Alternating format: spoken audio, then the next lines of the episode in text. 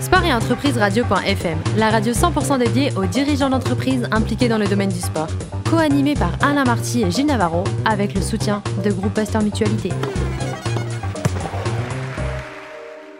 Bonjour à toutes et à tous, bienvenue à bord de Sport et Entreprise Radio.fm, la radio à 100% dédiée aux dirigeants d'entreprise impliqués dans le domaine du sport. Euh, À mes côtés pour co-animer cette émission, le docteur Michel Cazogade, président du groupe Pasteur Mutualité, et Gilles Navarro, rédacteur en chef de Sport et Entreprise Radio.fm. Bonjour messieurs. Bonjour. Alors Gilles, on a un invité formidable cette semaine. Ah oui. Bonjour Christophe Vissant, Bonjour Gilles, bonjour docteur. ultra, run- ultra runner. Oui, j'aime pas trop ce terme ultra Non. parce que ça paraît impossible. Oui, ultra, c'est pas joli. Alors ouais. que les coureurs de grand fond, on aime bien dire coureurs très longue distance. Voilà. Alors, on a comme invité aujourd'hui quelqu'un d'incroyable, Christophe. Vous passez votre vie à courir. Moi, faire un marathon dans ma vie, ça a été un calvaire. En fait, j'en ai, j'en ai couru deux, ça a été quelque chose d'invraisemblable. Vous, vous en courez deux par jour. Comment vous faites? Comment faites-vous? J'ai découvert cette discipline quand même euh, vraiment assez tardivement, hein, Oui. après, après la quarantaine, moi aussi, hein, oui, comme beaucoup. La crise de la quarantaine. C'est ça, j'étais j'étais footballeur avant, donc j'ai pas du tout la morphologie d'un coureur à pied. C'est vrai. Donc j'ai joué à Sochaux, à Besançon, à un haut niveau, et puis euh, il a fallu un accident de plongée sous-marine, un accident de décompression qui m'a coûté l'usage euh, de mes jambes. Parce que là, nous avons pour inviter ce soir un homme qui a deux dates de naissance.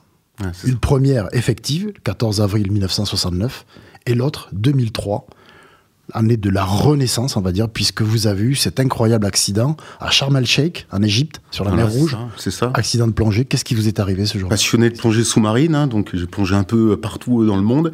Et puis, un grave accident de décompression. Donc, euh, la mer Rouge, c'est tellement beau que, donc, au lieu de plonger deux, trois fois, j'ai plongé. Oui, c'est sans modération. Vous avez sans oui, modération. voilà, donc pas des plongées, pas des plongées profondes, mais des plongées ce qu'on appelle yo-yo. Et je suis remonté, donc une bulle d'air s'était coincée dans mon oreille. Et là, la catastrophe, donc euh, paralysie des jambes, euh, des boutons partout sur le corps, donc un accident de décompression euh, cutanée, ce qu'on appelle. Et donc là, un grand moment difficile, c'est-à-dire heureusement à Sharm el-Sheikh, parce que c'est pas le cas partout en Égypte, un caisson hyperbar. Qui vous a sauvé la Bah, vie. C'est qui m'a vraiment sauvé la vie. euh, Donc un mois et demi de caisson hyperbar et puis impossible de rentrer chez moi parce que je risquais un autre accident de décompression en reprenant l'avion. Avion, Donc ouais. euh, voilà, j'ai au bout d'un mois c'était un petit peu mieux, mais la rééducation elle a vraiment eu lieu une fois que je suis revenu euh, en France quoi. Michel Gazogade. Oui, c'est un sujet que moi, enfin, en tant que médecin réanimateur, euh, Mm. en plus en, en milieu euh, marin, puisque moi je, je suis biarro et je travaille à Mont-de-Marsan, donc on avait effectivement ces- des, des soucis euh, de, de temps en temps par rapport au plongée, mais c'est pour ça qu'on avait un système héliporté de façon à pouvoir immédiatement euh, ramener, ramener euh, les victimes vers, vers des caissons.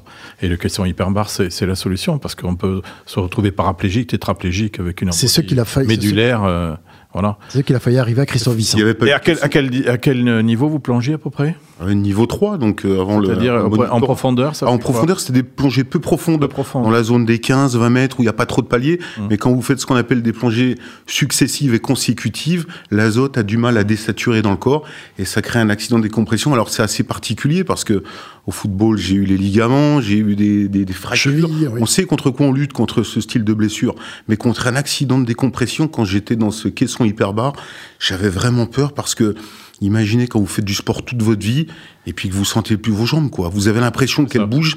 Et je disais, c'est pas possible, c'est pas possible. Il faut absolument que je m'en sorte. C'était vraiment 2003, un moment compliqué. Et là, je me suis dit vraiment, si un jour j'ai réussi à, à remarcher, à pouvoir recourir, eh ben, j'ai réalisé Parce un que c'est un, c'est un sport euh, ma- magnifique, enfin, avec bien entendu euh, une, toute une technicité et puis une, Sûr. une- La plongée. puis une rigueur. Sûr. Euh, nous, on assure, alors c'est c'est un- une- simplement une, une parenthèse assurantielle, on assure, euh, euh, on a levé l'exclusion jusqu'à 40 mètres en fait. C'est-à-dire qu'en fait, Ouais. dans, le- l'activité euh, sportive ordinaire, on assure les gens jusqu'à des plongées de 40 mètres. D'accord, d'accord. Voilà. Mais euh, effectivement, même dans cette euh, limite-là, on peut, on peut avoir un accident visiblement. Des erreurs basiques en Oui, plus, des car moi, c'était euh, erreur, les plongées consécutives, on évite, surtout quand on a Trop gourmand. voyage avant. Trop gourmand. Voilà, Bon, et écoutez, puis- le résultat est fameux. Voilà, questions ça. étaient là. Voilà, c'est ça. Christophe, qu'est-ce qui se passe dans le caisson? Vous avez, vous avez une Eh oui, vision? eh oui, vraiment une Quelque chose qui vision, se passe, il y a euh, une vision qui se passe. attention quand je raconte ça parce que des fois lui il est vraiment pas tranquille. Et puis euh, toujours, alors sous l'eau j'avais fait une rencontre avec une tortue absolument exceptionnelle. Moi, Grosse tortue. de choses, mais une grosse tortue qui était venue me pousser d'un air de dire mais qu'est-ce que tu fais là toi alors qu'elle était en train de manger du, du corail. C'était extraordinaire, une rencontre exceptionnelle. Et dans le caisson où vraiment je souffrais parce que j'avais perdu toute la notion d'équilibre. Je, pensais- je pense, je sentais plus mes jambes. C'était l'horreur. Et je voyais toujours cette tortue qui semblait me donner un message. Et là, je me suis dit, ça y est, je suis en train de vraiment de péter un plomb, quoi, en plus. Là, je suis en train vraiment de partir. Et cette tortue, c'était un peu euh, si tu construis ton rêve, si tu te, si tu lâches rien, tu pourras le réaliser. Le réaliser. Vous l'avez retrouvé depuis non? Voilà, c'est ça. Donc j'ai interprété ça en me disant si je construis, euh, si je réalise mon rêve, la grande barrière de corail viendra parce que j'ai toujours rêvé de. Et le grand rêve, c'est celui-là. De, sur la grande barrière de corail. C'est la grande barrière de corail. Et donc. Et ce sera votre prochain défi puisque voilà on va y revenir. Vous avez couru, vous avez commencé à courir puisque vous ne couriez pas avant. Euh, vous faisiez de la plongée. Ouais, c'est ça. Et en 2003, dès que j'ai, euh, après mon accident de, plongée, donc je me suis rééduqué, j'ai commencé à m'en sortir. Et une fois que j'étais sur patte, comme on dit, je me suis dit, il faut que je me lance un défi. Qu'est-ce que je pourrais faire? Une course dure. Moi qui n'ai jamais couru, mon entraîneur me disait n'est pas plus feignant que toi, t'aimais jongler, dribbler, marquer des buts, mais qu'est-ce que je pourrais faire? Et je me suis lancé dans une course qu'on appelle les 100 km de Millau, courir 100 km. Donc je me suis dit Allez, on va se lancer dans les 100 km de Millau. Et bizarrement, je me suis trouvé cette faculté à courir tout doucement, mais vraiment très très très longtemps. Et donc j'ai terminé cette première course, beaucoup de souffrance hein, quand même, il faut imaginer, sans bornes, c'est compliqué.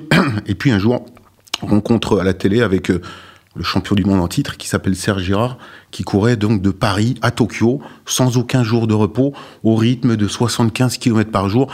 Et là, ce jour-là, j'ai dit à ma femme, c'est ça, c'est ce que je veux faire. Je veux traverser le monde en courant, et puis je veux réaliser mon rêve. Je veux aller voir la grande barrière de corail en courant. Voilà. Et petit à petit, donc, j'ai commencé à, à, courir. Donc, j'ai été à la rencontre de mon mentor Serge Girard, donc de Aubagne jusqu'à Jouan-les-Pins. Oui, vous habitez Aubagne, vous voilà, la Ciotat, la Ciotat. la Ciotat, c'est ça. donc, Jouan, Aubagne, Jouan-les-Pins, 172 km en courant. En, en, courant, en 17 heures. Et puis, premier gros défi, Aubagne jusqu'à Besançon. Sochaux, ma ville natale, où je joue au foot, pour rejoindre la Tour Eiffel à Paris. Donc là, 15 jours, 77 km par jour, aucun jour de repos. C'est un conseil de Serge Girard qui vous permet de courir à votre rythme, c'est-à-dire que vous courez pas très vite. Comme vous le dites euh, tout le temps, je ne suis pas un Kenyan, je ne suis pas un Éthiopien, je cours pas à 20 km heure, je, je, cours à 8,5, 9 km par heure, mais je cours très longtemps. Trop de personnes ont cette vision du coureur à pied on court contre un chronomètre, on court contre le temps, on court contre contre euh, voilà contre le temps. Moi, c'est pas du tout ça ma vision vous de avec à pied. Vous courez avec le Moi, temps. Voilà, c'est ça. Le, le, le, corps humain, le mental, il est exceptionnel. Je vois des choses vraiment exceptionnelles. Des gens qui ont 90 ans qui courent 100 km, des gens qui font un marathon en marche arrière. Et moi, vraiment, ma, ma discipline, c'est de courir tout doucement, mais tous les jours, en étant capable de courir 70, Alors, 80, vous avez, 100 km. Vous avez un très beau slogan que peut-être Michel Cazogade peut reprendre. Vous appelez ça la patience en mouvement.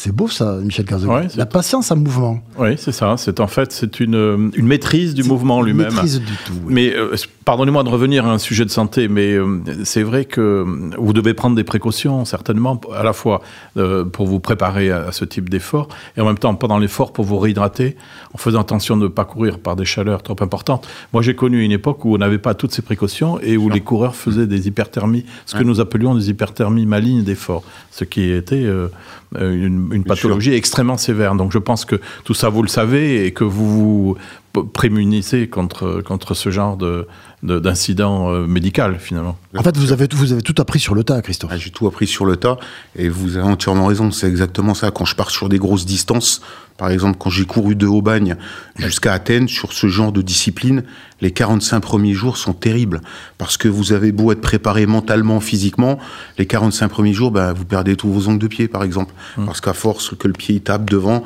même si vous êtes bien chaussé, vous perdez vos ongles de pied, vous perdez presque en un mois, vous perdez presque 15 kilos. Donc les 45 premiers jours, c'est vraiment une étape où le mental, le corps, il s'équilibre. Et au bout de 45 jours, c'est là que la magie, elle opère. C'est que le corps, il commence à comprendre qu'on va lui mettre cette distance vraiment, vraiment tous les jours. D'où l'intérêt pour moi aussi d'avoir une équipe qui me suit toujours sur tous mes défis, avec voilà. une équipe médicale, mon médecin ouais. du sport qui me, ça. Voilà, voilà, qui me traite les, les, ampoules. Qui aujourd'hui est bien connu. voilà. Ampoules, oui. Alors vous avez fait ça par étapes, et c'est normal. Vous avez fait d'abord donc euh, Aubagne-Paris, Bagne par, par, Besançon, votre voilà, ça. Après, le, le, défi suivant, ça a été de rallonger un peu la distance et la difficulté. Vous avez fait Aubagne-Athènes. C'est bien ça. Dix pays traversés. Dix pays traversés. Et ensuite, eh bien, parce qu'il faut encore rallonger, et puisque vous voulez toujours aller sur la barrière de corail, mais on n'y va pas comme ça sur la barrière de corail, donc vous faites Marseille, euh, Kiev, non, euh, Moscou. Marseille, non pas Moscou, Marseille jusqu'à la frontière de la Mongolie. Frontière. Voilà. Mongolie. Combien de donc en traversant euh, Combien de 9 pays, kilomètres Combien de donc kilomètres 7300 km, en traversant notamment toute l'Ukraine, toute la Russie. hein, je suis le premier coureur à pied à l'avoir réalisé, et surtout en traversant, là c'était un passage très compliqué, en traversant toute la Sibérie. Je suis le premier, je suis fier de l'avoir réalisé parce que c'était un passage vraiment compliqué la Sibérie. Alors juste une petite parenthèse, on parle des, des voyages extraordinaires. L'un de vos plus beaux souvenirs de voyage, c'est l'Ukraine. Et oui, c'est ça. Alors beaucoup de personnes vont vous dire les Maldives, tout ça. Moi, c'est l'Ukraine. Qui rêve d'aller voyager en Ukraine Vous allez me dire quand vous entendez parler des. Mais vous, Christophe entre, vous voilà, entre la Russie et l'Ukraine. Moi, quand je suis rentré dans ce pays, j'avais un peu peur. T'es en guerre? C'était limite. C'était juste avant que la Russie reprenne une La- la partie Crimée, de la. Crimée, etc. Voilà. C'était vraiment limite. Donc c'était très très tendu. Tendu, ouais. Et je me suis dit, je sens que ça va être compliqué. Et en fin de compte, ça a été exceptionnel. J'ai passé 22 jours. Alors, pour l'anecdote, dès que je suis rentré en Ukraine, il y a trois gros 4x4 qui sont venus à ma rencontre. Des gens un peu bizarres. M'ont- fumées. Ouais, c'est ça, fumées, gens tout euh, ça. louches. hein. Des gens un peu bizarres. Ils m'ont dit, on est une équipe de chasseurs, mais c'était vraiment bizarre pour des chasseurs. Et ils m'ont donné une carte de visite d'un air de dire, vous inquiétez pas, vous êtes le premier à traverser notre pays en courant.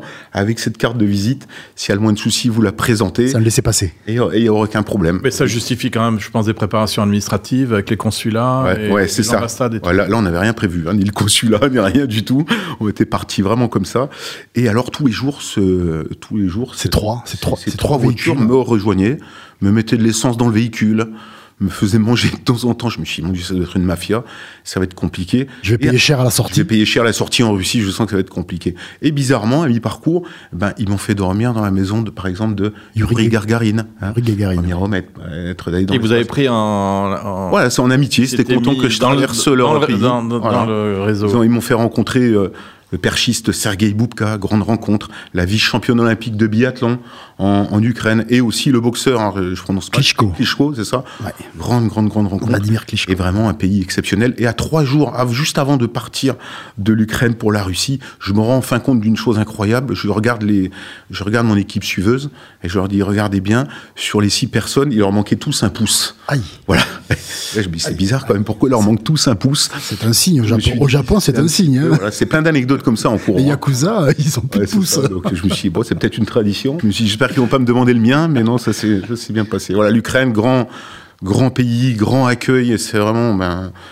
C'est un joli témoignage parce que. C'est très beau, ouais, fantastique. très joli, ouais. Quand je cours comme ça, les témoignages, c'est de dire aux gens, voilà, ça vous enlève tous les préjugés que vous avez dans la tête. vrai. L'Albanie, des pays durs que j'ai traversés, j'ai jamais été aussi bien accueilli. En Russie, j'étais français, le Franzus qui traversait, il pensait que j'étais euh, un neveu de Gérard Depardieu, donc je leur disais oui, Gérard Depardieu. donc c'est vrai que tous les gens, euh, tous les gens étaient Les contents de venir. ouais, portes c'était fantastique. Donc oui, Christophe Depardieu. Et vous avez invité chez Voilà. lui. Non, non. Mais c'est vrai qu'il était présent partout sur la publicité. Et alors tout, tout ça nous amène sur votre prochain challenge qui va être le challenge de votre vie, le défi de votre vie. Mm. Vous l'avez vous l'avez appelé l'Australian Challenge Tour. Oui, Encore une idée de dingue. 15 500 km Sydney, Sydney, en faisant tout le tour de l'Australie et en passant, bien évidemment, sur la barrière de corail, où vous voulez aller plonger quand vous passerez là-bas, certainement. Voilà, c'est ça l'objectif. 15 500 km, 380 marathons. Et toujours la moyenne, toujours là, je, je monte un petit peu la puissance. 380 marathons. Mais ça. comment physiologiquement c'est possible, Michel Gazomet, d'enchaîner 380 marathons à la suite comme ça? Ça paraît Il invraisemblable. a la maîtrise de son corps. Il le Ah connaît oui, parfaitement et, et donc euh, il doit mesurer les efforts, les doser et voilà. Non, c'est- 380 Bah, marathons l'épreuve à la suite. physiologique. euh, Faut oublier que le, le champion du monde actuel, Serge Girard, il a quand même 62 ans. Oui, c'est vrai. Et il a réalisé l'année dernière 46 000 km en courant, avec une moyenne de 60 km par jour. Donc, on reste toujours Plus que dans ma une voiture. discipline Plus que ma voiture. où, doucement, mais longtemps. On n'est jamais dans l'effort, voilà, à courir avec le cardio, tout ça. La patience en mouvement. Hmm. Vous connaissez On votre corps toujours, parfaitement. On court Voilà. toujours, on est toujours en mouvement, quitte à ralentir, mais on avance. Et en revanche, si vous maîtrisez bien oui. votre corps et, et vous connaissez bien votre corps, il y a des choses que vous ne maîtrisez pas parce que vous courez sur des routes ouvertes, Eh oui. dans des climats que vous ne maîtrisez Mm. pas, des orages, des tempêtes de sable, des choses comme ça. Quels sont les dangers qui vous attendent sur ce périple australien? C'est ça. En fait, si j'avais juste à courir 84 km par jour comme ça sur euh, sur un long rouleau euh, d'asphalte, ça serait bien, quoi. Mais en fait, c'est tous les dangers. Par exemple, quand j'ai traversé la Sibérie, j'avais la trouille de rencontrer un ours. Qu'est-ce que j'aurais fait si je voyais un ours en face de moi? J'avais 20 kilos en moins. On m'avait dit ça monte aux arbres, ça va dans l'eau, donc la seule solution c'était de lui faire face. Mais bon, j'aurais ça aurait été un peu compliqué. Mais en Australie, c'est vrai qu'il y a beaucoup, beaucoup de dangers. Et mon premier danger, ce sera bien entendu un truc incroyable, c'est les mouches, parce que les mouches en Australie viennent essayer de boire dans vos yeux. Voilà, donc il va falloir que je sois bien équipé au niveau euh, des lunettes. et puis, euh, et surtout, elles viennent pondre aussi dans, Dans vos les oreilles, oreilles, dans vos nez. Et bien entendu, ce qui va être compli- compliqué aussi en Australie, c'est, alors ça j'ai un peu la trouille, beaucoup de serpents, beaucoup de dingos. Donc c'est tous ces soucis qu'il va falloir gérer. Je dis souvent, il faut être dans le sport, il faut être intelligent. Tout le monde pourra le dire. Si vous n'êtes pas intelligent, vous pouvez être un grand performeur. Mon parrain, c'est Alain Bernard, le, le nageur champion olympique. Et lui, vraiment, là-dessus, il me booste là-dessus en me disant, Christophe, pense toujours, le mental, c'est 90%. Donc, sur des choses négatives, fais-les passer en positif. Si vous n'avez pas ce mental-là, vous n'arriverez pas. Vous avez une phrase qui est formidable. Quand vous avez mal, quand le corps vous dit euh, stop, vous avez cette phrase N'oublie pas que tu as failli ne plus marcher. Et oui, bien sûr. Je pense toujours à cet accident de plongée. Et je me dis toujours, bah, si tes jambes, elles ont mal, c'est qu'elles fonctionnent bien, quoi.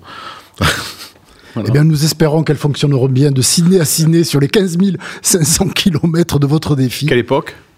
Alors on essaie, alors hier, Bon. j'ai- réussi à faire courir l'ambassadeur d'Australie en France, c'était un grand, grand moment. Oui. Hein, donc il devient l'ambassadeur euh, du défi. Du défi. Et on, essaie, on va essayer de partir donc août-septembre. Il reste encore un petit budget, il nous reste un tout petit budget à couvrir encore.